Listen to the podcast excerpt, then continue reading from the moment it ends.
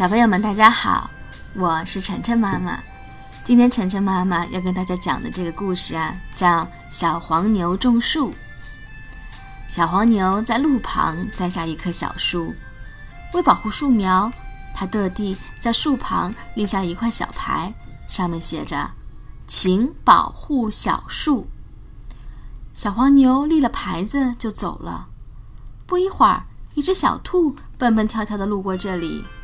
看到小树长出一片片绿叶，高兴地晃着长耳朵说：“哟，多漂亮的小树呀！太可爱了，应该好好的保护它。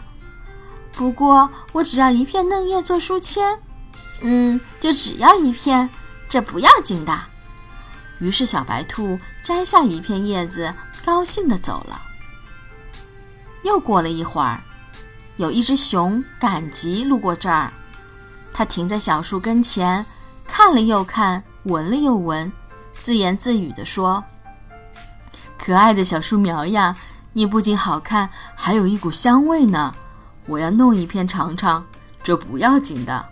为了爱护树苗，我绝不采第二片。”小熊用牙齿轻轻咬下一片嫩叶，满意的点着头走了。接着，小山羊走过。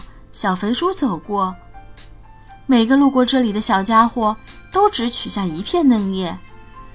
可是当小黄牛来给小树浇水的时候，惊呆了。原来整个小树一片叶子也没有了。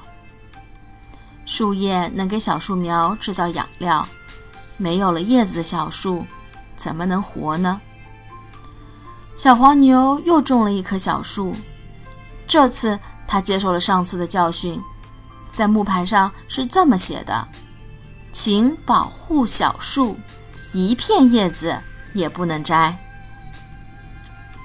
爱护小树，爱护环境啊，是每个小朋友都应该做的。我们小朋友应该从小就养成爱护环境的良好习惯，你说对不对啊？好了，今天的故事就讲到这里了，小朋友们再见。